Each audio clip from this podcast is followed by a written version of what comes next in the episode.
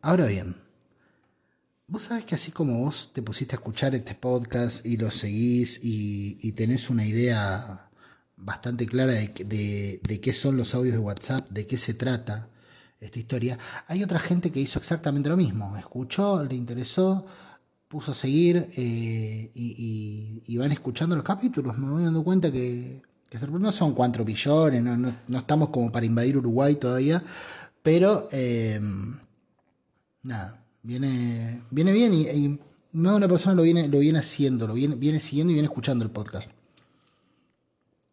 Lo que no está pasando tanto, y lo que no están haciendo tanto, manga de pelotudos, es, em, meterse al Instagram. Yo hace un tiempo abrí un Instagram también que después no todas las veces lo promocioné, como lo promocioné dos veces y nunca más. Pero hice un Instagram que se llama Los audios de WhatsApp eh, con una sola P, donde subo cosas aleatorias, donde subo los capítulos y que principalmente está como para que vengas y digas, che, ¿sabes que Esto que dijiste me parece mal, o esto que dijiste me parece bien, o qué cagada esta idea tuya, o qué cagada que existas, no sé lo que mierda que quiera decir, o qué bueno, aguante, eh, y que puedas hablar, porque la verdad que esto de hablar es muy lindo, me gusta, me, me encanta hablar, y por eso cada tanto y habitualmente una vez por semana me cuelgo una hora y media casi hablando. Pero me gusta también que del otro lado hablen. Es divertido, pero es divertido también la, la, vuelta, hijo. Así que... Nada, está ahí, podés meterte cuando quieras. Hacelo, por favor, si te copas. Dicho esto, arranco con el podcast.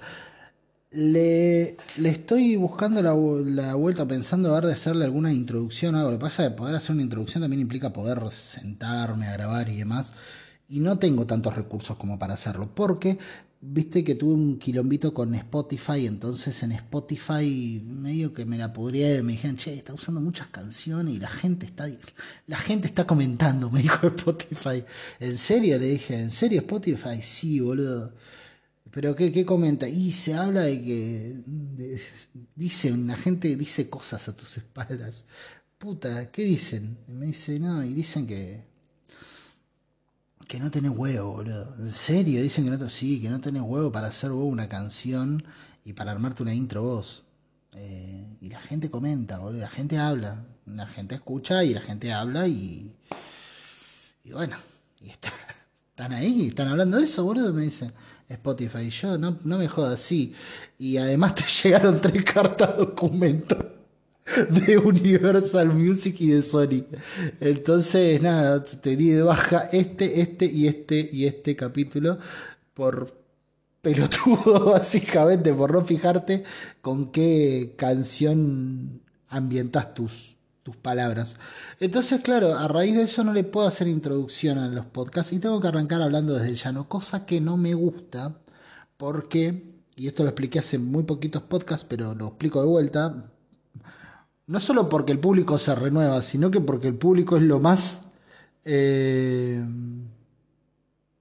aleatorio que hay.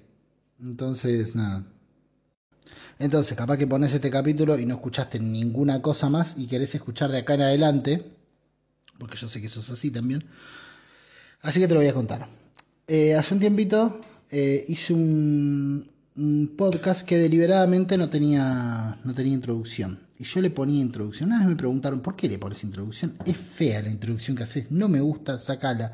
Y dije, no, no por dos razones. La primera que me encantaba cómo quedaba la cancioncita de la intro ahí eh, con el comienzo y todo. Me gustaba hacer una introducción, pero además porque me gustaba y siempre me gustó. Y yo creo que hay cosas que cuando están constantemente todo el tiempo, por ahí ni siquiera las notas, por ahí ni siquiera les das interés, pero el día que faltan te das cuenta de que ha pasado algo. Y automáticamente con esa ausencia vos ya tenés el parámetro eh, de que lo que vas a escuchar a continuación a ojos o a oídos o a la mente del que habla no es algo ordinario, no está hablando de algo más. ¿Cómo mierda a veces delimitas la importancia cuando todo el tiempo vivís diciendo que las cosas te parecen importantes, porque todo lo que hablo me parece importante. Y si yo te digo ahora, esto me parece lo más importante que he dicho, hay una alta probabilidad de que vos digas, eh, esto lo he dicho muchas veces antes y ya no sé qué creer, no sé qué es importante para vos porque todas las veces es algo recontra importante. Eh, porque yo soy un tipo un poco exagerado. Entonces, si yo de antemano un podcast te lo arranco sin intro, desde el vamos es un, capítulo distinto. Desde el vamos quiero sacarle eh, el, el peso y la ociosidad de la intro. Y sí, a veces es agregar un poco de ociosidad a temas que te parecen importantes para que temas que te parezcan más importantes te resulten un poco menos ociosos. No, un poco menos ociosos no, te resulten un poco más importantes todavía. Ahí está. Eso quería ir. ¿Cómo te digo si no yo editorialmente para mí quede todo lo que estoy diciendo, que es totalmente arbitrario y totalmente eh, propio y personal, porque obvio que todo lo que estoy diciendo para mí es importante, por eso lo estoy diciendo. ¿Cómo mierda te hago, te, hago ver que esto para mí es más importante que otra cosa? Bueno, si desde el vamos, antes de hablar de algo, yo decido arrancar de cero, implica que quiero ir de lleno, implica un montón de otras cosas. Y me parecía buenísimo, me hacía acordar al noticiero cuando era chico, arrancaban siempre las noticias y escuchaba pam pam para pam baram para pam baram baram y, y, arrancaba las noticias, viste, títulos y, cayó un perro en Wilde ta taran tarata Franco el almacenero que caminó 10 cuadras con las manos ta taran tarara no pasaba una mierda ese día. Eh, cuestión. Cuestión. Cómo había días eh, en los que arrancaba el noticiero y estaban parados Santo Biasati, o en realidad Jorge Jacobson y Paula Trapani, porque yo no miraba el 13, yo miraba eh, Telefe. Y estaban parados Jorge Jacobson arriba de un banquito como para que la cámara lo pueda tomar junto con Paula junto con Paula Trapani, porque no sé si te acordás, pero Jorge Jacobson en los 90 fue lo más parecido que tuvimos a Dani De Vito. Y, y se lo valoró poco eso para mí. ¿eh? Yo creo que merecería un poco más de reconocimiento eh, nuestro, nuestro Jacobson de. Y arrancaban derecho y vos sabías que ese día había pasado algo que era un poco más grave. Eh, había pasado algo que ante noticias, que las noticias eran todo el tiempo inminencia de guerra, eh, ¿qué onda con Irán? Todavía no era Irak el problema, ¿qué onda con Irán que se está yendo al carajo? ¿Se suicidó Yabran o no se suicidó Yabran? ¿Qué mierda pasa con, con, las, eh, con la farandulización de la política y todas las cosas que tenían para decir los noticieros en ese entonces? Ese día, siendo que todos los días hablaban de cosas graves, ellos se paraban ahí serios, estoicos, y bajaban una línea editorial, que era una línea editorial que era eh, totalmente caprichosa, porque no era la línea editorial de ellos. Era la línea editorial del productor de noticiero, era la línea editorial del dueño del canal, como siempre sucedió. Y vos sabías que ese día ahí te estaban queriendo decir algo que era un poco más importante. Todos los días moría gente. Entonces, todos los días era un día tremendo de noticias. Todos los días había habido un accidente, todos los días eran un día tremendo de noticias. Todos los días pasaban cosas importantes. Pero ese día, para el dueño del canal, había sucedido algo más grosso todavía. Entonces, arrancaba el noticiero en silencio, enfocaban Jacobson, Paula Trapani y Jorge Jacobson empezaba y decía, subió drásticamente el precio del pochoclo en el cine de la Valle y Pueyrredón. Esto no se... Y bueno, y ahí largaba su queja. Y tiraba la data que él quería. Entonces, a mí me parece eh, importantísimo poder tener estas cosas. La presencia de las cosas no siempre obedece al uso y a la costumbre. A veces también hace que ese uso y esa costumbre se transformen en una herramienta. Todo lo que está constantemente en tu vida, un día puede no estar más. Y al menos el primer día lo vas a notar. Y si algo estuvo todo el tiempo en tu, en tu cotidianeidad, el día que no esté más ese algo, lo vas a echar de menos. Así como te das cuenta cuando frena el motor de la ladera y vos estás tranquilo, haciendo algo, mirando algo, eh, pensando en algo, tomándote unos mates, lo que sea, vos escuchás...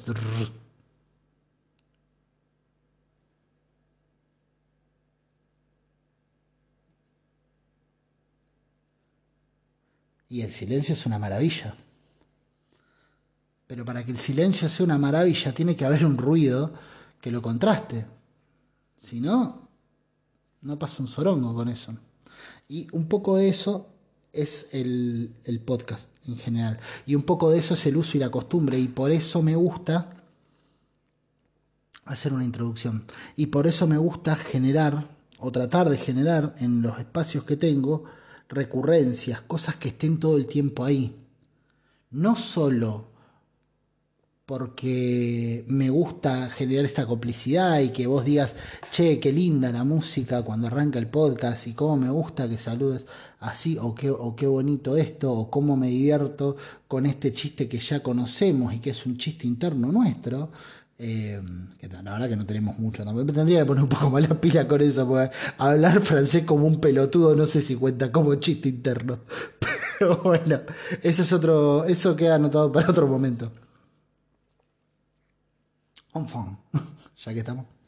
Em, pero más allá de eso, me gusta construir cosas cuya ausencia pueda significar algo. ¿Y por qué te estoy contando todo esto? La verdad, porque en parte hace días quiero grabar el podcast y no sé bien de qué. Solo sé que estos días atrás traté de grabar varias veces uno en el que hablaba sobre sobre qué es ser buena persona. Esta idea, a mí me lo escucho mucho todo el tiempo, esta idea repetida, ¿no?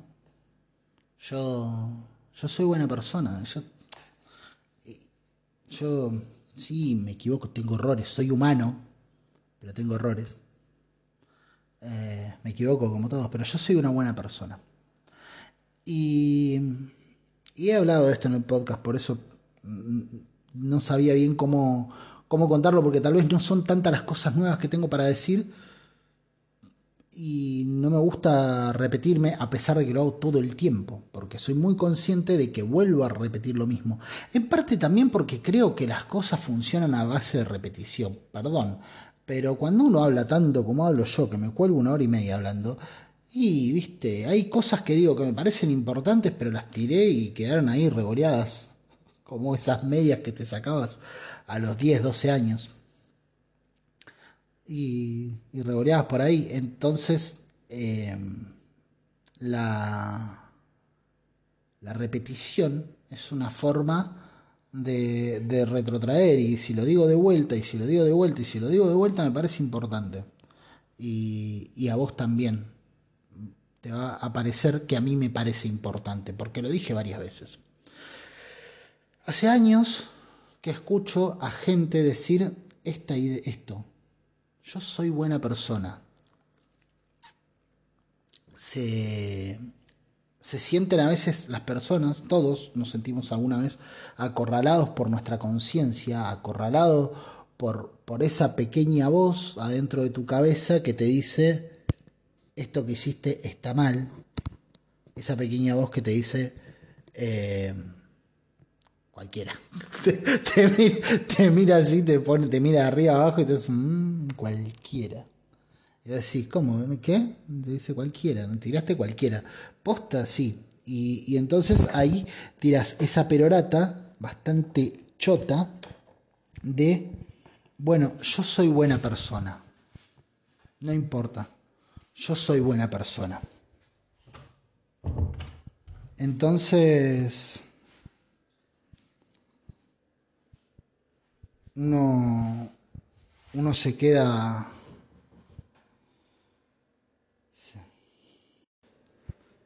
pensando en las palabras que acaba de escuchar y dice, bueno, a ver, esta persona me lo dice a mí, Porque en el fondo algún argumento tendrá para creer que es buena persona. Y yo creo que somos muchos los que no tenemos argumento para decir soy una buena persona.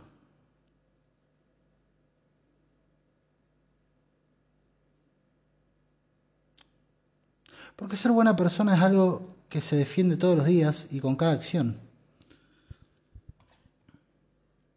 Hay una, hay una línea que traza habitualmente el, mundo cuando se ve acorralado. Eh, y, hay gente que está muy acostumbrada a hacerlo. Generalmente son de clase media y le dan mucho valor a sus impuestos. Eh, y es una línea imaginaria en la que está lo bueno y lo malo. Como si no hubiese una línea en el medio, como si no hubiese nada en el medio. Es una línea que divide lo bueno y lo malo, el yin y el yang. ¿No es cierto? Todo puede ser bueno o malo. Y entonces, desde ese lugar, la gente se para a decir, hey, yo soy una buena persona. ¿Por qué? Puede ser hey, puede ser que haya dejado en la calle a esa familia. Sí, lo reconozco. Pero yo también soy un ciudadano de bien, que nunca le tocó un peso a nadie, que pago mis impuestos en término, que em, cuando puedo darle una mano a alguien se la doy. Después anda a chequear qué mierda es darle una mano a alguien cuando puedo. Ese es otro cantar. Soy una persona que se comporta con el resto. Y en ese punto es donde yo pienso siempre, eh, che, pará. Porque lo que me estás diciendo no son cosas que te hagan buena persona. Convengamos, son cosas que no te hacen un hijo de puta, sí. Pero voy a ponerte este ejemplo. Mira, vos estás en tu auto parado en la esquina con el semáforo en rojo. Cuando el semáforo está en rojo, pero vos le calculás que le quedan unos segunditos, hay un viejito que anda con andador que se manda a cruzar con la senda peatonal. Vos lo ves al hijo y decís, no vas a llegar. Estoy viendo la. Estoy sacando un cálculo rápido de la velocidad a la que das tus pasos, lo que te cuesta mover el puto andador. Voy, veo la distancia de esquina a esquina y no vas a llegar. No hay forma de que llegues. Pero el viejo se obstina y quiere pasar igual porque es viejo y cree haberse ganado el derecho de hacer que tu tiempo esté dominado por su tiempo. Maravilla de lo viejo, yo creo que es un derecho bastante bien ganado. En, algo coincido con, creo que Tomás Rebord es el que tira esto. El viejo se gana un poco el derecho de romperte las pelotas y está bien. ¿Qué sé yo? A él se la rompieron toda la vida. Y son pequeños gustos que se dan. Tampoco es que el viejo, viste, puede venir a determinar tu futuro financiero, el viejo está ahí, cruza, qué sé yo. Y le chupa tres huevos y lo tenés que esperar. Entonces vos ves que el viejito pasa y pasa y pasa y pasa y se puso en amarillo y el viejo va por un, va recorriendo recién un tercio del camino y decís, cuando esta mierda se ponga en verde, este viejo va a estar a la mitad de mi capot. va a estar entre farol y farol. Y efectivamente se pone en verde y el viejo está ahí. Y el viejo te mira.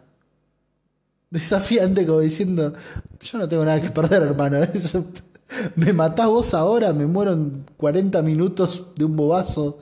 Me puedo rebalar con un envoltorio de bonobón. Me puede pasar cualquier cosa. Soy viejo, mi propia dentadura es un arma letal que traigo todos los días en la boca. no me asusta tu mirada de odio. Eh, el mundo me mira con odio, ¿qué me voy a preocupar de tu vista? Y vos estás ahí sentado en tu auto, con la mano en el con el pie en el embriague y la mano, y la mano en el cambio. Pensando, hijo, hijo de puta, la concha de tu hermano. Y ahí es cuando tomás la decisión. Estando ahí tomás la decisión y decís, ¿qué hago? mando toda la mierda, pongo primera y me lo llevo puesto. O espero pacientemente, acepto que es un hombre grande, acepto que vivió y sufrió un montón y que eh, tiene derecho a cruzar la calle y romperme las pelotas en este momento y que si hubiera querido llegar rápido a mi trabajo me hubiera levantado más temprano y todos esos, etcétera. Agarrás, cambiás la, el dial, pones música zen y dejas que el viejo pase. No lo puteás ni nada.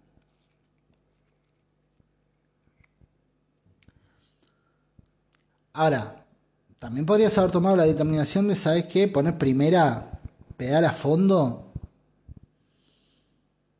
y que ese señor se dé ese abrazo tan esperado con todos sus ancestros. Al fin y al cabo lo está pidiendo. te, lo dice con la mirada, dale, loco, dale. Terminemos con esto de una puta vez. El viejo te la tira. Y vos decidís decir, no, ¿sabe qué, señor? Voy a prolongar, su agonía. Sí, así a su camino. Yo soy, yo soy mejor que esto. Y dejás que el viejo pase. Y encima tenés que fumar al pelotudo de atrás que te toca bocina porque no está viendo que hay un viejo cruzando. Solamente te ve a parado. Y tampoco reaccionás. No bajás con un bate de béisbol a romperle todo el auto. Y ahí es donde yo te pregunto. Vos tenías la opción de atropellar al viejo y no lo hiciste. Vos tenías la opción de abrir la puerta con un bate y reventarle todo el parabrisas, el espejo retrovisor y si le saca la cabeza, bueno, probar qué tanta diferencia hay entre un cráneo y un melón. Eh, ahora, no lo hiciste. Te pregunto yo, ¿eso te hace buena persona? Claramente no te hace un hijo de puta porque tomaste la decisión de no serlo. ¿Te hace buena persona no hacer eso? ¿Qué decís vos? Mientras me cebo otro mate. Te voy a dar un ratito para que respondas, por favor. Eh, escribí tu respuesta en un sobre. Firmalo. Y yo, cuando, termine el capítulo, yo voy a adivinar qué fue lo que escribiste. ¿Te imaginas? Se transformaba todo en un show de magia. Un podcast de magia, de, de shows de magia. Sería genial. Tipo. tipo, ¿cómo decir? Jimena, así como estás ahora sentado escuchando, yo te digo, Jimena, ahora voy a romper tu carta y la voy a tirar. Y yo no la vi. Yo no la vi. Pero quiero que mires la palma de mi mano. Este dibujo que tengo en la palma de mi mano era tu carta. Y Jimena dice, no lo puedo creer, tío, estoy flipando. ¿Pero qué es esto? ¿Qué cojones? Y vos del otro lado diciendo, qué fenómeno, loco. Qué capo este chavo. Ay, sería hermoso, boludo. Sería el mejor mago del mundo. Hostia puta, está levitando. Que está volando, tío, está volando. Anda a chequearlo la concha de tu hermana. Porque solo lo escuchás. Eh, nada, acá tiro un formato para, para, gente que quiera hacer cosas. En fin, enfant, como dicen los franceses. A mi criterio, no te hace buena persona no hacer eso. Y tenemos que dejar de atribuirnos méritos que no tenemos. Porque no hay solamente el bien y el mal, hay una zona, una avenida por la cual está pasando el viejo sobre la senda peatonal que es la venida de lo que debe ser, de la responsabilidad, de lo que corresponde. En sociedad vivimos con esa avenida. Puede que arbitrariamente nosotros digamos, no, porque la moralidad es algo, eh, es algo subjetivo y lo bueno y lo malo lo decide cada quien. Y es verdad. Y ahí voy a llegar a otro, a otro, al punto que quería llegar cuando empecé a hablar de todo esto. Eh, es verdad es subjetiva la moral. Eso no te lo, no te lo puedo decir yo. Te lo puede decir cualquiera. Y, es, y es por, por, la cuestión que linkeé lo del inicio del, del podcast sin intro con esto que te voy a decir a continuación. Después de varios minutos de divagar al respecto, voy a llegar a la conclusión. Esta te lo prometo. Em, ¿Qué pasa? Entre el viejo de mierda ese que pasó y vos no atropellaste, y el viejo atropellado, hay una frontera contigua, quiero decir, entre ser un hijo de puta y no hacer eso, hay una frontera contigua, sí. Pero esa frontera contigua no es la del bien y el mal, o la del mal en ese caso y el bien, sino la del mal con lo que corresponde.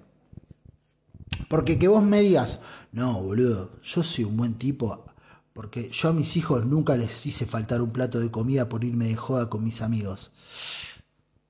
No sé si te hace buen tipo eso, boludo. Se supone que es una responsabilidad que aceptás en el momento de, de, decidir tener un hijo. Se supone que no te vas a ir de joda con tus amigos dejándole faltar la comida a tus hijos. Hay gente que la hace, sí, serán unos hijos de puta. Que vos lo hagas no te hace el papa. El papa bastante hijo de puta igual. Pero no te hace un ser de luz. No te hace una persona maravillosa. Que vos lo hagas, que vos te comportes como debe ser, que vos no le pegues a tu mujer, no te hace buen tipo. Es un tipo que hace lo que corresponde. Que vos, mujer, no cagues a palo a tus hijos, o no golpees a tu pareja, o no eh, le robes plata a, tu a tu mejor amiga que necesita la guita para el colegio, eh, no te hace buena persona. No sos bueno por no hacerlo malo solamente. Y es una, una cosa que a mí siempre me queda eh, picando del fútbol, justamente. En el fútbol hay una frase muy, muy, muy utilizada cuando los periodistas quieren sacudirle a un arquero sin decirle que es malo ni nada por el estilo. O sea, quieren sacudirle con carpa, quieren ir despacito a pegarle, quieren ir erosionando. Usa una frase muy, muy típica, es, hace un gol patronato. Chiquito Romero, vos la, la ves la reacción y decís, no sé si no te lo comiste, chiquito. En vez de decir, no sé si no te lo comiste, o se lo comió Chiquito Romero el gol, o cualquiera de esas cosas, lo que dicen es, creo que podría haber hecho un poco más. Y ahí es donde vos te preguntas, ¿qué mierdas hacer un poco más? Porque el arquero tiene dos fronteras nada más. O ataja la pelota o no la ataja. Todo lo que no sea atajarla puede ser inevitable o negligencia. Entonces vos podés decir ahí, no, mirá, eh, Chiquito Romero fue negligente en esta jugada. O podés decir, no, la verdad que era inevitable el gol. Ahora, decir, podría haber hecho un poco más. ¿Qué mierda significa podría haber hecho un poco más? No, podría haberlo tocado con la punta de los dedos y que se le escape. Podría haber puesto más cara de sufrimiento cuando saltaba. Podría tal vez haber exhalado un suspiro como un ¡Ah! No llegué. Podría haberle pegado el piso cuando le hicieron el gol. ¿Qué era? Podría haber hecho un poco más. Es, ¿la podría haber atajado o no la podría haber atajado? Fronteras contiguas. No hay algo en el medio. En este caso sí, entre ser buena persona y ser mala persona hay una avenida en el medio. ¿Por qué? Porque para mí,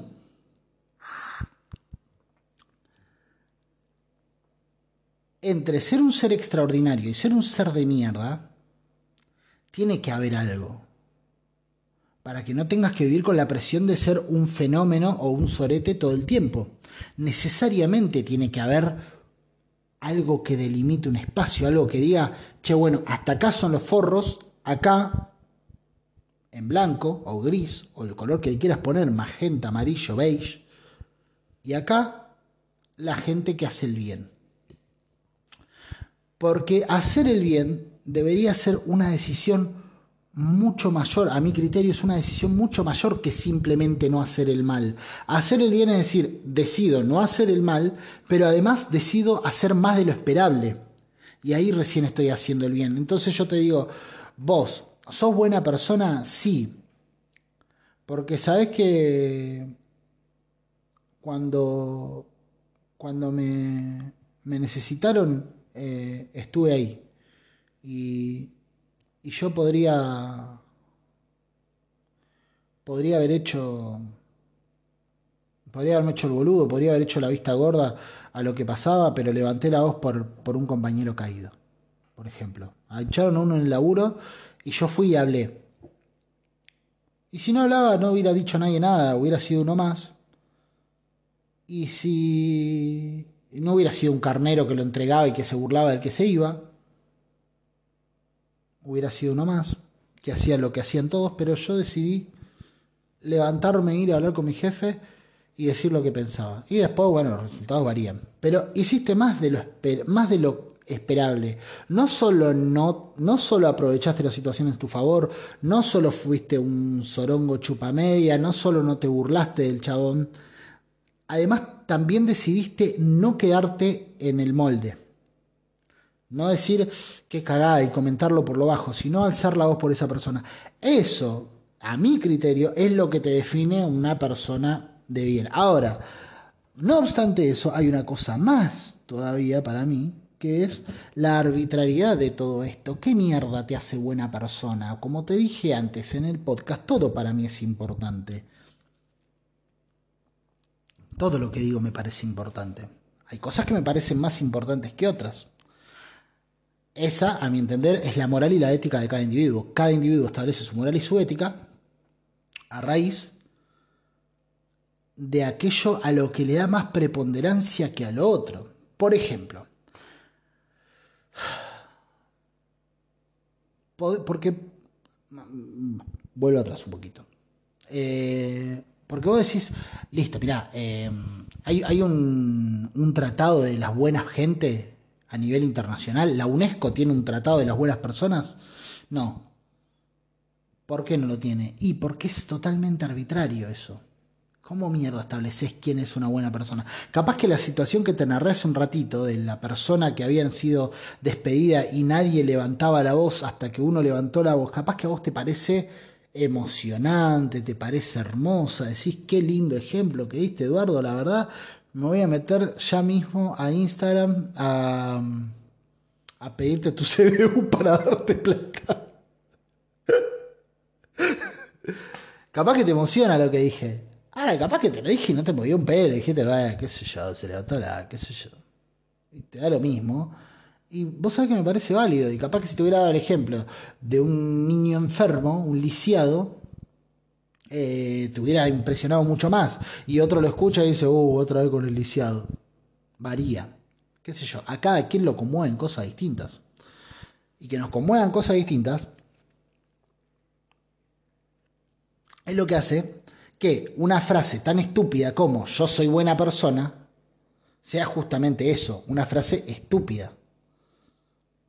Porque ¿cómo mierda definir? Yo soy buena persona según mi criterio. Y bueno, sí. Yo soy el protagonista de mi vida, no puedo salir perdiendo, boludo. O sea, si salgo perdiendo porque hice muchas cosas muy mal. Eh, entonces, decir, soy una buena persona, yo según mi criterio arbitrario,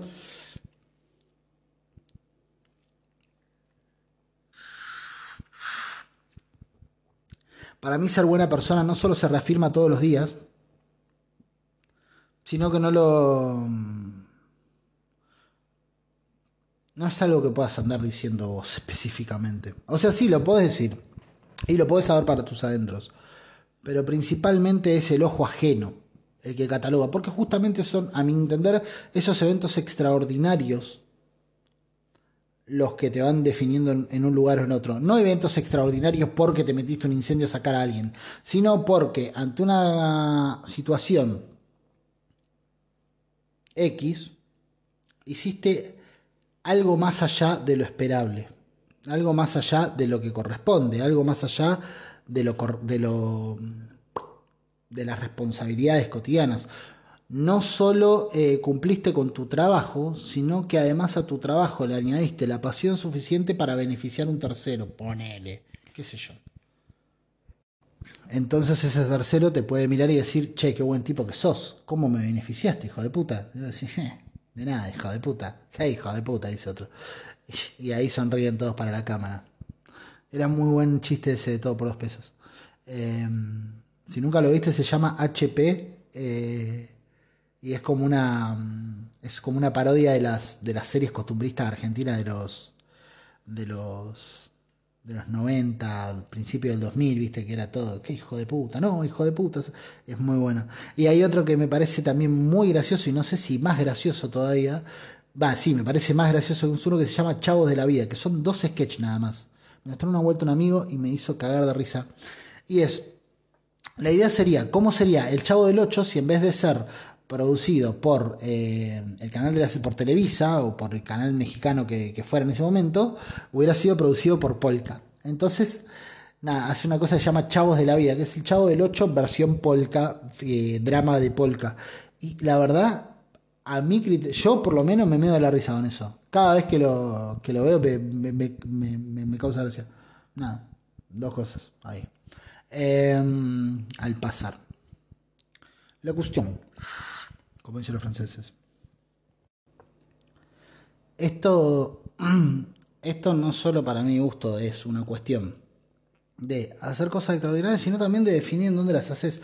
Porque así como para mí, en parte, eh, los que pueden decir, che, este Cacho es un una buena persona, Julio es un sorete, Marta es un amor de mina, Vanessa, qué tipa de mierda, y así, em, los que pueden hacer eso eh, son los terceros, para mí, en la visión social, esos terceros lo hacen de una valoración propia. Ahora, cada quien tiene su propio criterio de cómo se siente a sí mismo. Lo que pasa es que ahí hay una cosa en la que yo digo, no hay que ser tramposo para hacer las cosas. Me rompe mucho los huevos la trampa a, la hora de, de, la autoevaluación. Yo tengo una costumbre cuando, cuando, y esto es lo más pedante que vas a escuchar, por lo menos en este capítulo y en varios a la redonda, ¿eh? pero, pero bueno, qué sé yo, encátela. Eh, yo cuando hablo con amigos, con amigas y demás, y, que me están contando de alguna cosa que los conflictúa, sea una cosa mm, de, accionar y, demás, ¿viste? Donde no saben si lo que están haciendo está bien, si lo que están haciendo está mal y demás. A veces suelo hacer preguntas del estilo, che, pero vos, eh, vos sentís que has sido justo con tu, con tu amigo. Y automáticamente después de esa pregunta suelo eh, decir, la siguiente frase que es, no te lo digo para que me lo respondas a mí. Te lo digo para que te lo pienses vos, te lo, te lo respondas vos. Me hago el, el Sokolinsky ahí. Sokolinsky no era psicólogo, pero en, esta, en este relato sí, Sokolinsky es psicólogo. Eh, Sokolinsky hablaba del pito de los chicos en televisión, ¿podés creer? o sea, una época donde había un doctor que la gente sintonizaba a horario y, se sabe hasta el día de hoy la, la, la, musiquita. Na, na, na. Na, na, na, na, na. Y el chabón se sentaba ahí y le hablaba a los padres del, del pito de los niños. Nada, era pediatra el loco, no estaba mal.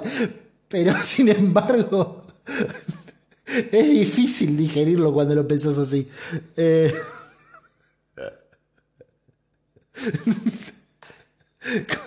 ¿Cómo varían las cosas con un título? De la mierda. Em, cuestión.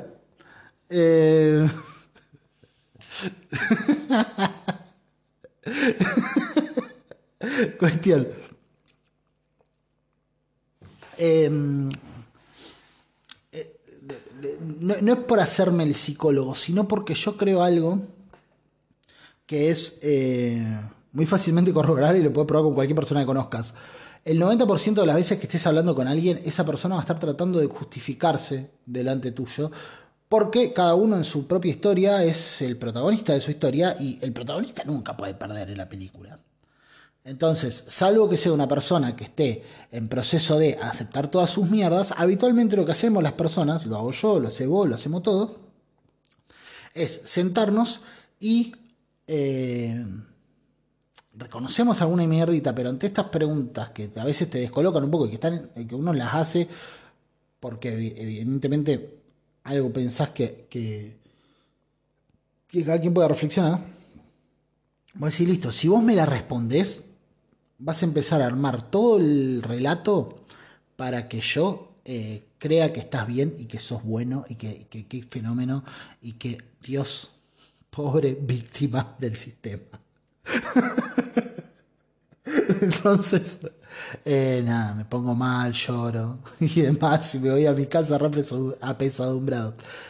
Ahora, si no me la respondes y tenés eh, y aprovechás la oportunidad de no tener que responder, vos sabés que no tener que responder es una oportunidad hermosa para dar la respuesta correcta. En general, para mí, las mentiras se dicen porque se las tiene que contar a otro. Y como le tenés que contar a otro, a otro no le podés contar, o sea que soy un sorete, nunca lo hacemos eso.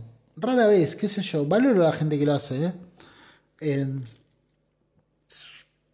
Por más que estés diciendo la verdad y vos digas, gracias por la advertencia, eh, lejos. Eh, pero habitualmente las personas ah, eh, armamos una caricatura de nosotros y tratamos de ser la mejor versión posible dentro de esa caricatura. Y mientras más nos alejamos de esa, de esa idea y de esa necesidad de, eh, de ser los buenos protagonistas y los héroes de la película que estamos contando, eh, porque la verdad que tendrías que ser muy pelotudo para contar tu película y no ser el héroe por, por desidia. Porque si decís no, decidí no ser el héroe porque estás contando la historia de tus errores, te banco. Ahora, si fuera por desidia, tienes que ser muy boludo. O sea, si el héroe de tu película es tu hermano, nada. Revisar, revisar de, vuelta a ver el reparto original, a ver cómo mierda está armado esto, porque no puede ser. Ahora, es lógico que el héroe de tu película quiera ser vos, y es más lógico aún que no solo seas el héroe de tu película, sino que lo defiendas a capa y espada. Y que cuando te, te enfrentas a preguntas sobre a vos te parece que ha sido justo, encuentres todas las respuestas para haberlo sido. Es lo más común del mundo. Entonces, cada tanto cuando eh, charlo con amigos y hago eso y me están preguntando mi punto, porque no es que alto por la calle y freno gente, perdóname, perdóname, vos no me conocés y yo no te conozco, pero ¿a vos te parece que ha sido justo con tu vieja? No me lo contestes a mí. Pensalo.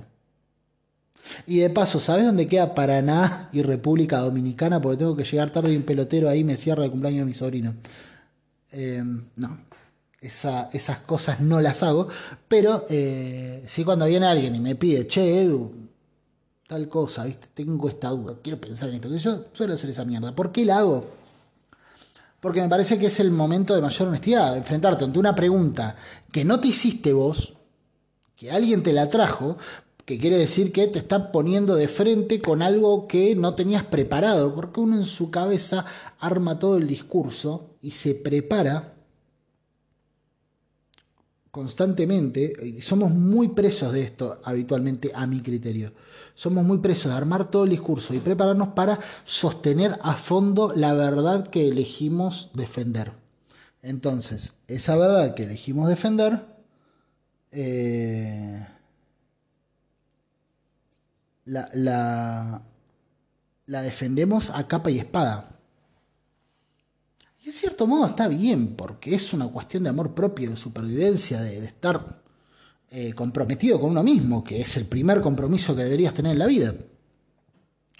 Ahora, eh, cuando tenés la oportunidad de encontrarte con una pregunta externa y alguien te dice, no quiero que me lo respondas a mí, vos tenés la oportunidad maravillosa de esa pregunta que no tenías preparada.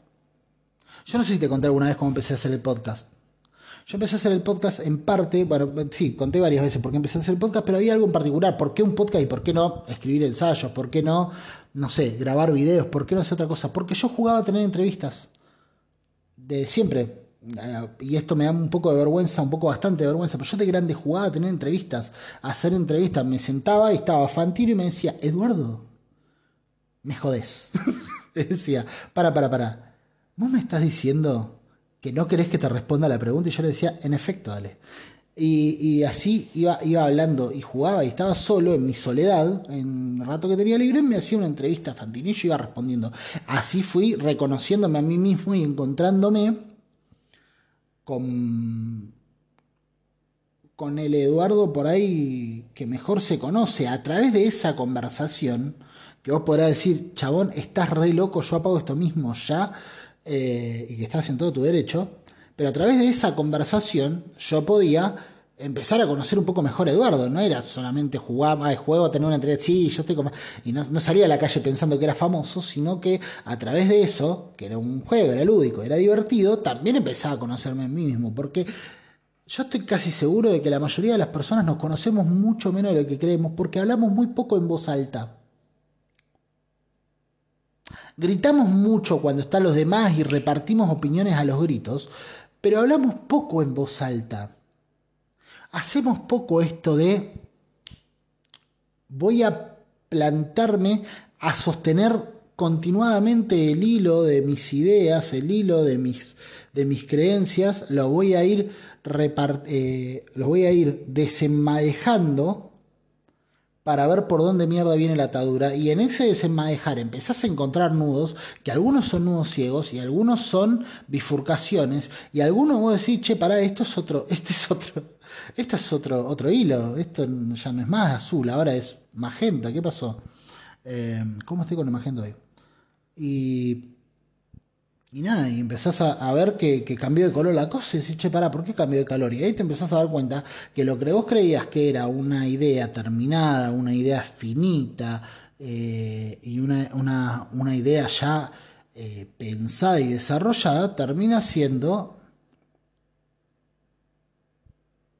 algo mucho más, mucho más complejo solo cuando tenés que defenderla. Igual yo era un hijo de puta entrevistándome, me iba preguntando las contradicciones de lo que pensaba. Era medio pelotudo también, si lo querés pensar así. Era como el que en su propia película es el, es el, es el amigo del protagonista. Entonces, en ese desandar de, la, de las palabras me iba encontrando a mí mismo. Ahora, eh, hay una oportunidad muy bonita en la vida que es, como te digo, cuando yo hacía estas entrevistas eran todas preguntas que yo planificaba. Rara vez me iba a encontrar con algo que no pudiera tener en cuenta porque justamente estaba planteada la pregunta desde mi propia pluma y mi propia pluma me respeta a mí mismo. Mi pluma me dibuja heroico todo el tiempo, obvio.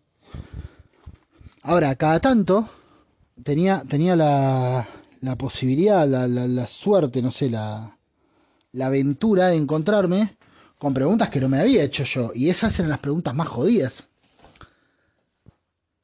Y eran preguntas que me podían obligar a salir por la tarjeta, a ser medio vago, medio garca, o eran preguntas que me podían obligar a eh, esforzarme un poco más y tratar por todos los medios de, de afrontar la contradicción, eh, ponerla, ponerla delante mío, dejar que me caiga sopapos hasta que eventualmente le encuentre la vuelta, porque no es que dejo de creer lo que creo cuando encuentro la contradicción, le busco la vuelta. Todos debiéramos hacer eso. Las creencias no son cosas que se deban abandonar eh, al primer naufragio. Todo lo contrario, los naufragios sirven para, para, reafirmar, para sacar lo que estaba de más. El naufragio de, de tu idea y de tu creencia no necesariamente tiene que estar, ah, salvo que tu creencia sea eh, naufrague muy estrepitosamente, pero el contratiempo lo que hace es sacarle peso y sacarle, sacarle equipaje a tus ideas. Y cuando vos le podés ir sacando el equipaje, empezás a sacar lo que sobra, lo que llevabas de más. No todos los naufragios de nuestras creencias, de nuestras ideas, significan el fin de las cosas, porque si hay un sobreviviente de ese naufragio, claramente puede aprender y entender qué fue lo que salió mal y qué fue lo que hizo que, hundiera, que se hundiera el barco. Entonces, por ahí en una de esas, de tanto naufragar, encuentres el método de hacer una balsa segura que te saque de la isla en la que estás. Pero para eso te tenés que enfrentar al naufragio. No podés, no podés saltar al bote de un amigo que te lleve de vuelta a la orilla tranquilo donde estabas. No podés saltar a, No podés agarrar y decirle a la tormenta, no, no, pido, pido, pido, pido y volvés. Tenés que andar y naufragar. Y naufragar en la tuya. Y está bien naufragar. Está re bueno. O sea, no está re bueno. Es molesto y es doloroso y es rompepelotas. Pero a raíz de eso, termina fortalecido. Por lo tanto, hay preguntas, a mi entender, que son necesarias, son las preguntas ajenas, no las propias. Porque las propias, como te digo, era el guion de Fantino. El guion de Fantino en mis entrevistas estaba hecho para que yo lo pudiera resolver y responder con total solvencia y tranquilidad. Y decir, no, lo que pasa, Fanta, que yo te voy a... permitime. Lo que aparentemente es una contradicción, en realidad, bla, bla, bla, bla, bla.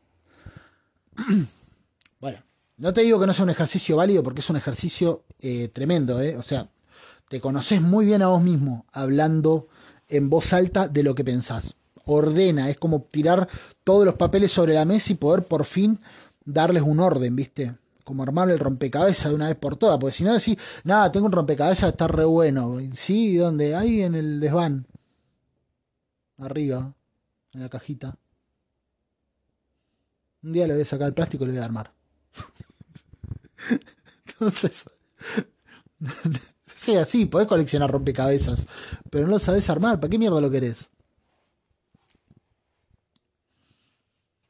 Hablar en voz alta te obliga a sacar las fichas, todas las piezas,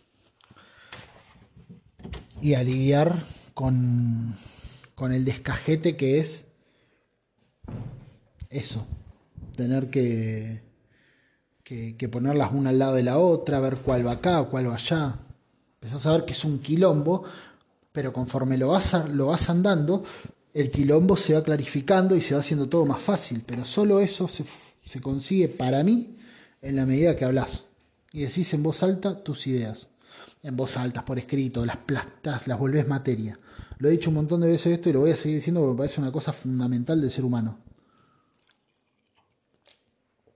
Yo creo que el ser humano se, se, O sea, por algo fue tan importante poder hablar y comunicar como ser humano y poner en palabra todo lo que teníamos en la cabeza. Porque al concepto le damos materia y cuando el concepto y la materia se transforman en una misma cosa, o cuando el concepto altera la materia, o la materia altera el concepto, esa, esa dialéctica, por decirlo de algún modo, que se arma, es la que va transformando el entorno, a la propio individuo que, que, activa sobre eso, a la materia y al concepto.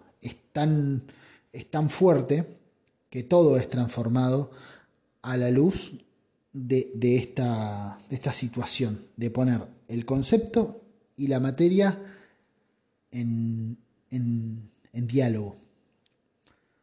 Y la forma de hacer que el concepto dialogue con la materia es transformar el concepto en materia escrita, en materia hablada, en materia dibujada, en materia donde vos puedas verlo, donde vos puedas entender, donde puedas sacar las, piezas de la caja. Si no, te la pasas una y otra y otra y otra vez dibujando, o sea, pensando que armaste algo que en realidad sigue ahí guardado con el plástico y todo. Y creo que es uno de los peores errores que podemos cometer como personas, ese.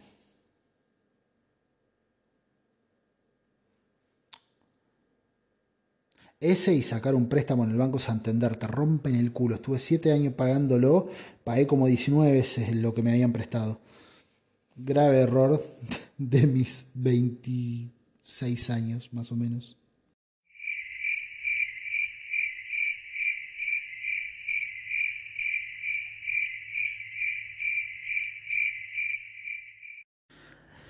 ¿Y por qué te decía esto de que tengo la costumbre de hacer esta pregunta, eh, de decir esto de eh, hacer una pregunta, pero te responder a vos, no me, la, no me la respondas a mí? O sea, hacelo para vos, porque yo creo que ahí cada quien tiene la posibilidad de aprovechar, de ser honesto con sí mismo y de a veces, eh, en vez del papel del héroe, del sastrecillo valiente, por ahí pasás a, a ocupar un papel más villanesco o por lo menos no tan pulido, ¿viste? Eh, y no está mal. Ahora, hay gente que vos le decís eso y te la contesta igual. Dicen, ¿te lo contesto? No, no, pero no, creo que. No, pero no te lo contesto. Y en esa respuesta está el y sí. Te empezaste a acomodar todos los patos de vuelta en, la fila tuya. Eh, y, he conocido más de una persona que, lo ha hecho eso. Eh, que, que no, no, que le, evita eso. Ahora, esa pregunta en general vos la vas a responder, si yo te digo, vos fuiste justo con tu amigo, y vos la vas a responder con total honestidad en tu fuero íntimo, que no es para nadie, que es donde podés ser un poco más duro con vos mismo, porque de última no hay nadie mirando, nadie sapea a ver si, si, ay, mirá lo que acaba de reconocer, dijo que lo dejó solo una vez, que hijo de puta. Nadie va a estar haciendo eso porque estás solo con vos mismo. Y es la oportunidad más linda porque es donde te podés poner eh, los guantes y boxearte un ratito. Y si lo haces bien y, y tenés cuidado, es boxeo deportivo, boxeo amistoso, se pelea con guante y casco, no salís lastimado, pero te enfrentás a las piñas. Salís fortalecido, más valiente, más preparado, creo yo. ¿eh? está para corroborarlo el día que a alguien se le ocurra hacerlo. Yo por ahora solamente lo planteo, lo tiro por ahí. Pero esa respuesta que vas a dar va a estar basada en tu propia moral y en tu propio criterio. Que yo creo que morales, las morales y los criterios, si bien cada quien lo va moldeando a su, modo y, cada quien lo hace propio, pero mayoritariamente me parece que las personas nos vamos encajando en conceptos generales, ¿no? Nos vamos encontrando debates que nos son, a los que somos más permeables que a otros, y nos vamos encontrando con, con ideas que por ahí eh, nos llegan más que otras. Pero cada quien la establece, ¿viste? cada quien. Y pertenecemos a grupos generales y demás, pero, pero, eh, pero con cada quien con sus propios bemoles y sus propias cositas ahí que sí, sí, todo esto sí, casi todo, todo, me estoy de acuerdo con todo el programa, solo que a mí a la noche me gustaría pasta en vez de carne. ¿Puede ser? Eh, porque me cae pesada. Y otro dice, yo prefiero irme a la cama sin un tecito y ya estoy. Son detalles, sí, pero a veces... Eh, la discusión llega hasta el detalle. O a veces la, la cuestión es sobre el detalle. Y entonces es que uno no puede decir con total tranquilidad y con muy suelto, bien suelto de cuerpo, no puede llegar y decir con total eh, liviandad, eh, no, mira, eh, tenemos morales colectivas, porque esa moral colectiva muchas veces en, el plano más individual y más, más eh, unicelular, no sé cómo decirle, pero mientras más, más chiquitito se hace y más pones la lupa sobre cada individuo, va saltando a cosas generales. Uno podría decir, el progresismo a nivel mundial son estos valores. Sí, ponele dos o tres puede tirar, cuatro. Después andar chicando, andar andando la lupa, andar chicando el espectro y te vas a dar cuenta que todos esos valores tienen un significado distinto en cada uno de los lugares. Y el progresismo argentino no es lo mismo que el progresismo argelino, em, porque a la vez el progresismo latinoamericano no es lo mismo que el progresismo eh, árabe, y no es lo mismo el progresismo europeo que el progresismo eh, oriental. Y a la vez no es lo mismo el progresismo chino que el progresismo japonés o taiwanés, y no es lo mismo el progresismo de Seúl que el progresismo de Hong Kong. No es lo mismo.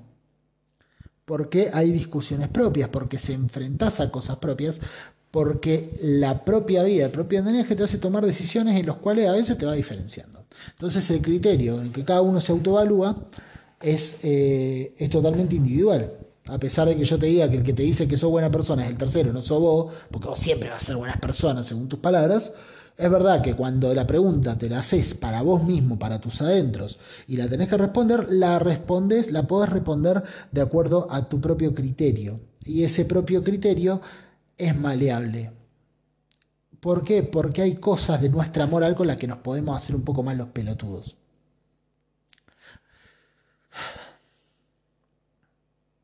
Porque está en donde pongas la lupa. Y es tan sencillo como eso para mí. Está en donde pones la lupa. Y yo, por ejemplo, te puedo decir, según mi moral, matar está mal, eh, golpear a eh, la violencia está mal, ponele. Eh, a rasgos generales te digo, ¿no? eh, dejar tirada a una persona que necesita ayuda está mal, no sé, robar está mal, eh,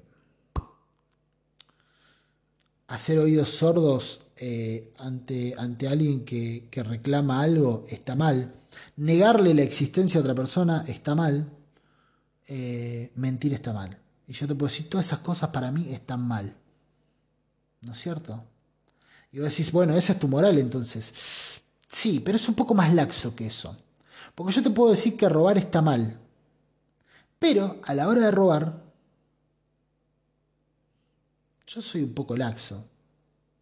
Si vos me decís que le robaste a tu vecino que está en la misma que vos, yo te digo,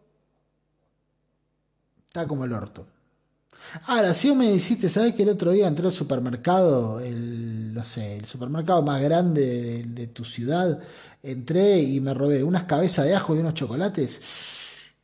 La verdad es que no, me chupa un poco más huevo, ¿viste? Como que te voy a, si me preguntas, hasta te digo que me convides, prefiero que me convides chocolate y, y que nos hagamos un pollo al ajo que ponerme a reprocharte porque para mí es un concepto más maleable, no se basa en eso mi moral. Hay gente para la cual la moral es no tocarle un peso a nadie. Hay gente que te dice, yo me considero excelente porque nunca le toqué un peso a nadie. Y porque yo, por más que tenga la posibilidad servida, no te toco un peso. Y voy a la anónima y veo a alguien que está robando y voy y llamo al de seguridad y le digo, señor, señor, la señora se acaba de guardar una lata de atún. Y yo te puedo decir que para mí es un poco más un huevo. ¿Qué querés que te diga? La moral que cada quien establece es propia. Por eso la establece cada quien, ¿no? Háblame de redundar cuando tenga tiempo, ¿eh? dale. Así, hacete un apartado. vos viste que te dije que te metas al Instagram a decirme cosas. Bueno, si querés, mandame un mensajito que diga, che, para la próxima, hablame, hacer un podcast sobre la redundancia. Qué culiado. Eh, enfant, como dicen los franceses. Eh, Cada quien establece su moral. Y esa moral la estableces arbitrariamente eh, en base a lo que para vos es más importante.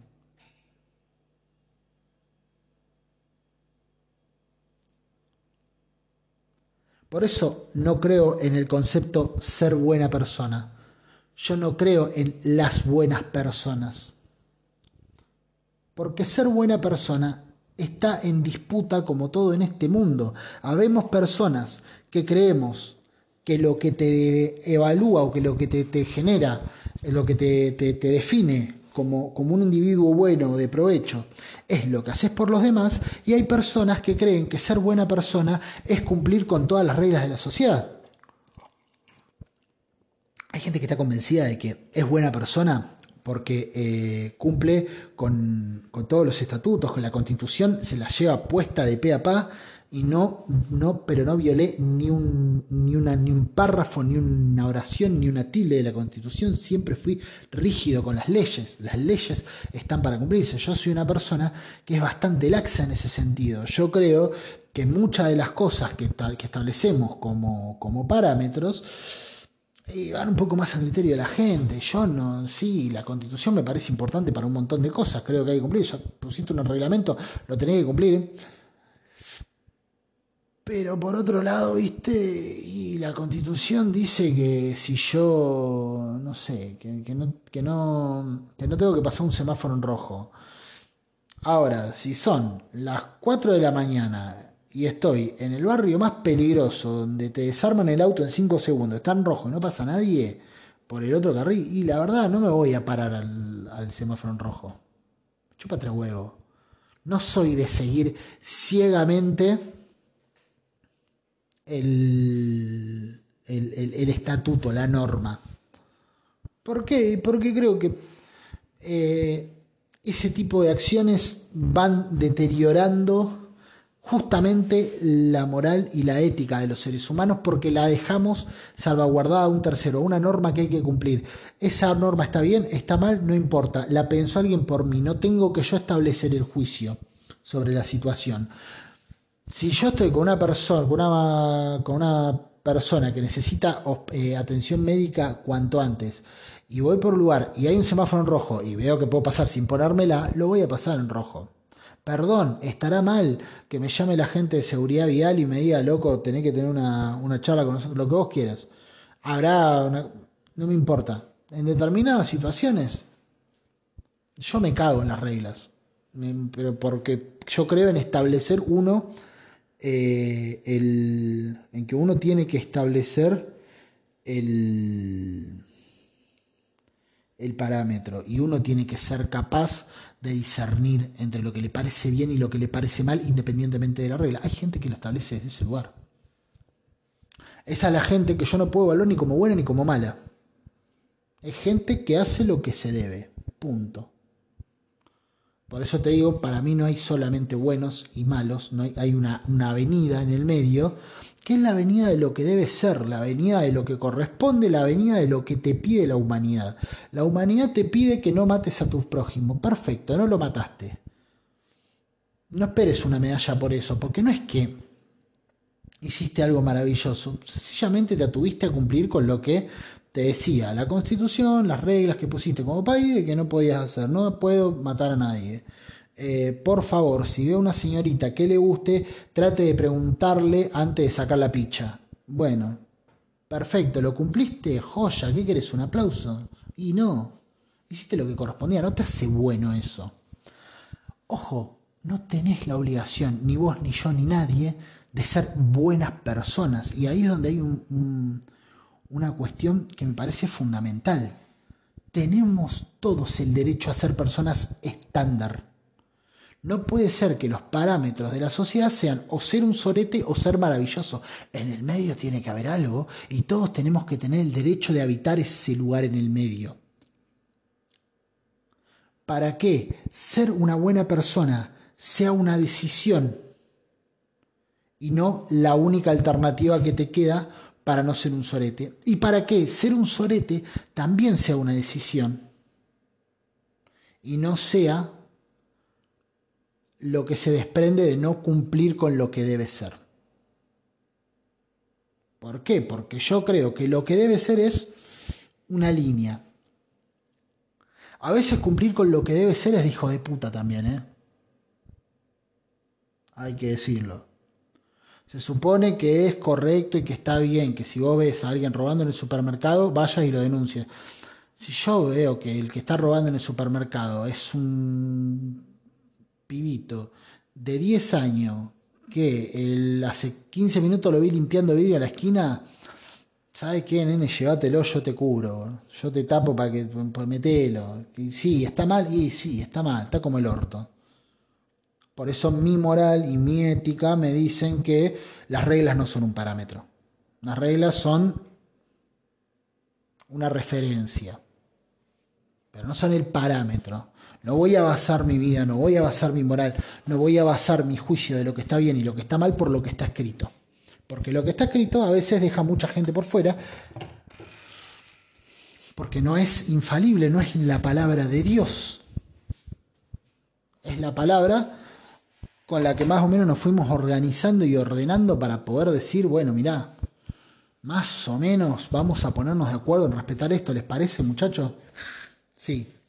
Y si no lo respetamos, y no sé, vas a la cárcel.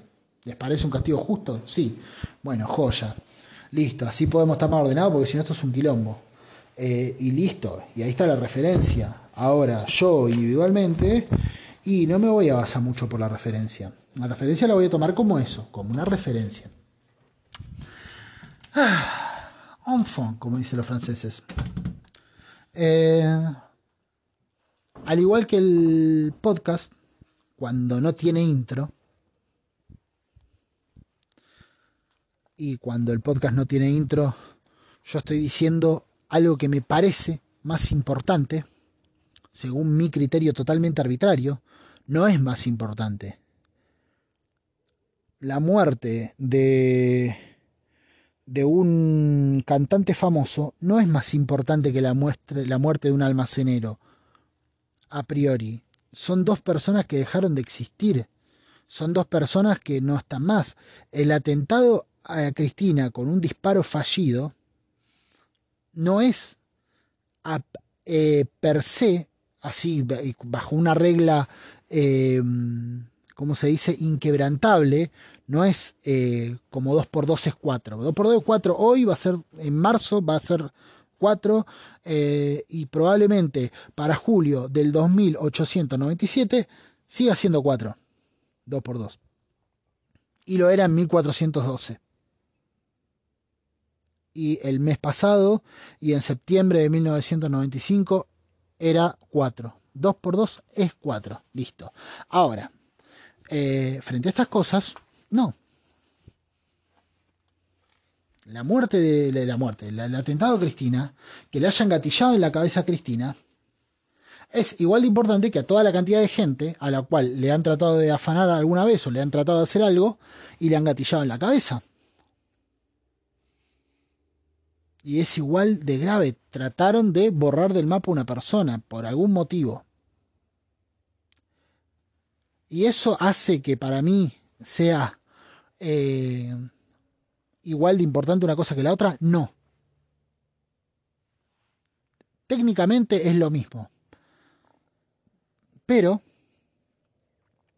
los elementos de los que nutro yo a cada una de esas cosas, entiéndase una figura pública, que defiende determinadas ideas y que está siendo atacada por defender esas determinadas ideas, hace que yo, desde mi moral y desde mi arbitrariedad, defina que es un poco más grave eso que una persona que fue asaltada al azar, que podrían haberle disparado a él o le podrían haber disparado a Carlos. Justo pasó Julio por ahí y le dispararon a Julio y no salió la bala y ese hecho de mierda que es una verga para él y fue una verga para Cristina, el de él, a mi criterio, fue más fortuito, más azaroso, y el de Cristina es atacar una idea en la, en la, figura de una persona.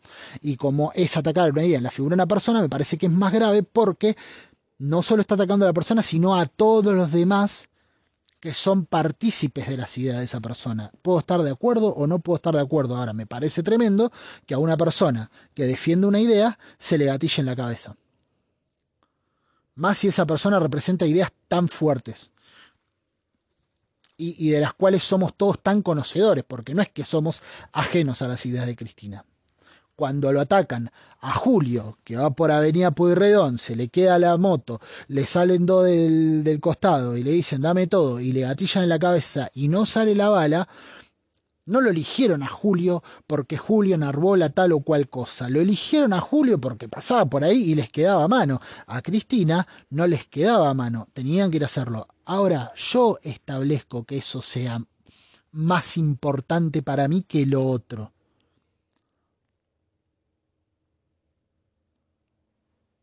Y es una idea en disputa. Es una idea en disputa. Y creo que tenemos que hacernos a la idea, como sociedad, tenemos que empezar a acostumbrarnos a esto de que todas son ideas en disputa, no hay un parámetro general. Lo que yo te estoy explicando a vos te puede parecer igual de permeable te puede parecer recontra permeable y decirme, sí, sabes, loco, tenés razón, para mí también es más grave que le, que le disparen a una persona que está enarbolando una idea, sea Cristina o sea Macri, no importa, pero es, me parece más grave eso que, que, le disparen a Julio. Eh, porque por, por, todo lo que está diciendo. Capaz que, capaz que estés permeable la idea. Ahora, capaz que me escuchás y decís, no, no, porque lo de Julio también es un contexto, ¿eh? que haya pibes esperándolo en una esquina para asaltarlo y para robarle la moto y todo, también es un contexto y también no debería, no debería pasar y también es una cuestión política. Y te puedo decir, tenés razón, no tenés razón, ahí entramos en una, disputa, en una discusión y una disputa y esa discusión y esa disputa se da. No se espera que haya un algo que la resuelva, no, se da. Hasta que eventualmente alguno de los dos logra que el otro bando eh, se vea doblegado por la cantidad de personas que vamos sumando a nuestra idea en contraposición a ellos. Y eso es la política en gran medida.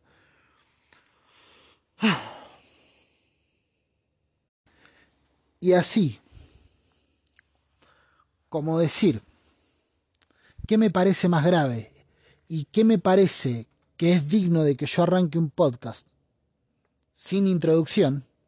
Es totalmente arbitrario, personal y es una idea en disputa, porque vos podés escuchar los capítulos que arranqué a propósito, sin introducción y decir, qué boludez, ¿no? Yo lo hubiera arrancado este otro que me parece mejor lo que dice, más importante y qué sé yo. Y estás en todo tu derecho. Y es mi bajada de línea, así como yo hago eso. Ser buena persona es exactamente lo mismo, es un terreno en disputa. ¿Qué te parece una buena persona? A mí me parece una cosa, a otros les parece otra. Nos agrupamos porque en líneas generales vamos encontrando puntos de conexión. Y por ahí para vos y para mí no es lo mismo robar que eh, dejar sin casa a una familia que la necesita. Todos necesitan una casa igual. ¿Viste? Por ahí para nosotros es más grave eh, desalojar y dejar sin, sin, techo a familias pobres que ir a tomar eh, unos terrenos que estaban puestos para un country.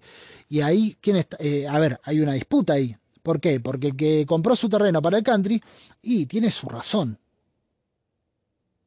Viste, yo tenía este terreno, me lo robaron, está mal. Y viene otro y dice, robar está mal. No.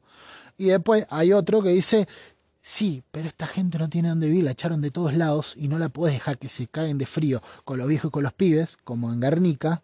No las puedes dejar que se caguen de frío ahí. En algún lado tienen que estar. Y tomaron eso. Y perdón, pero yo voy a defender que no los arrasen las casas con topadoras. Y esa es mi moral. Y la moral del otro está en el otro lado. Y, y ahí, ahí entra una disputa. Una disputa en la cual yo debato y yo defiendo mi moral y mi ética, y el otro defiende su moral y su ética. La moral y la ética no es una cosa de los, de los conservadores solamente. La moral y la ética es una cosa que nos acompaña a todos. Vos defendés la tuya, yo defiendo la mía, entramos en una disputa. Ser buena persona, por lo tanto, a mi criterio, se establece de acuerdo a tus propios parámetros, en vos mismo. Que vos vengas y me digas, yo me equivoqué, pero soy una buena persona, no me está diciendo nada, porque tus parámetros pueden ser muy diversos de los míos. Entonces no existe tal cosa como las buenas personas. Existe gente que hace unas cosas y gente que hace otras. Y con unos estoy más de acuerdo que con otros. Y a uno los bancos y voy a decir qué buen tipo que es, porque el, término lo uso, y a otro lo voy a mirar y voy a decir qué hijo de mil puta. Y capaz que otro viene y me mira ese que yo dije qué hijo de mil puta y dice, no, pero ese es un tipazo. Si el chavo nunca le tocó un peso a nadie. Ahora, en el medio de esas dos cosas está lo que debe ser. ¿Sí? Reconocer a tu hijo no te hace un héroe. Pagar tus impuestos no te hace digno de un Oscar, boludo. Págate tus impuestos, te felicito. ¡Ey! ¡Qué bien! Joya, cumpliste con lo que debía hacer. Como todos. Como la mayoría. Y no hablo de la mayoría pobre. No te hace buena persona, boludo. Y ahí es donde digo que las personas hacemos trampa, porque decís, no, yo me equivoco y todo, pero yo soy una buena persona. ¿Por qué sos una buena persona? Y mirá, yo nunca le pegué a mi pareja. Eso no te hace buena persona, boludo. Eso te hace alguien que hace lo que corresponde. No hagas trampa. Decime qué te hace. Y si tu parámetro es diferente del mío, bueno, qué sé yo. ¿Tenés derecho a ser una persona estándar, ni buena ni mala? La tenés, recontra. Todos los años los políticos, cada dos años los políticos se pasan por lo menos tres o cuatro meses tratando de convencer a las personas estándar de la vida. ¿eh? Los que no tienen una línea moral que solamente cumple con lo que debe ser, no hacen ni bueno ni malo. Esos estándar se creen que son la gloria. La verdad no, hermano, sos una persona estándar que hace lo que corresponde. Punto. Lo bueno y lo malo eh, son personas, o somos, depende cómo me quieras ver, que hacemos un poco más de lo que corresponde, que damos ese paso más. Y ese paso más a veces va en detrimento de lo que corresponde. Como es en el caso de lo que yo te digo que establezco yo dentro de mi moral. Yo creo que para mí la et, mi ética y mi moral me dicen que las cosas, las reglas son un parámetro, listo. Hay veces que las paso por alto la paso por alto no porque sea necesariamente un hijo de puta, sino porque mis, eh, mis estándares me dicen que no hay ahí un límite necesario. ¿Te parecerá mal? ¿Te parecerá bien? Es mi estándar. Después vos verás esa acción que yo cometí y dirás, se justifica, lo banco, es buena, lo, está, está, en mi equipo, vos dirás, che, qué hijo de puta, boludo, pasó en rojo. Bueno, eso está en cada cual. Pero básicamente no hay buenas personas. Nunca, nunca hubo buenas personas. Habemos personas que defendemos cosas. Algunas defendemos unas, otros defienden otras. Y ahí estamos, peleando y disputándonos. Pero dejemos de creer que hay un árbitro superior que tiene la posta. La posta es una disputa constante, todo el tiempo. Es así de tedioso. Por lo menos para mí. Te dejo. Nos vemos la próxima, ¿vale? Te mando un beso muy grande y chau. Pam, pam, para, pam, paran. Taratán, taran, taran, taratán, taran, taran. Los audios de WhatsApp.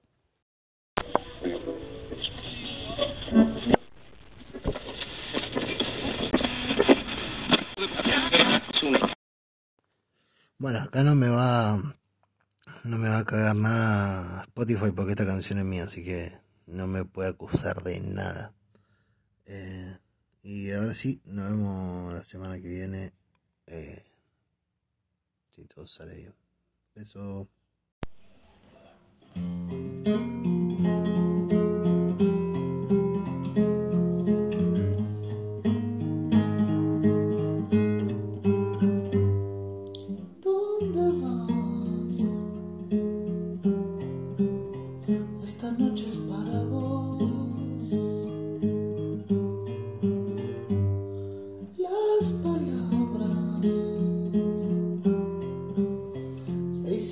Para los dos. Escaparte del tedio, de la caricia de un miedo tan real como por siempre descansar. No es posible para vos y tus artefactos de cartón. ¿Qué esperabas? Soy artificial. En mi credo, cada cual responderá. Es un alivio abstracto para que pases la noche lejos de ese precipicio que tapas con las luces de neón. Artefactos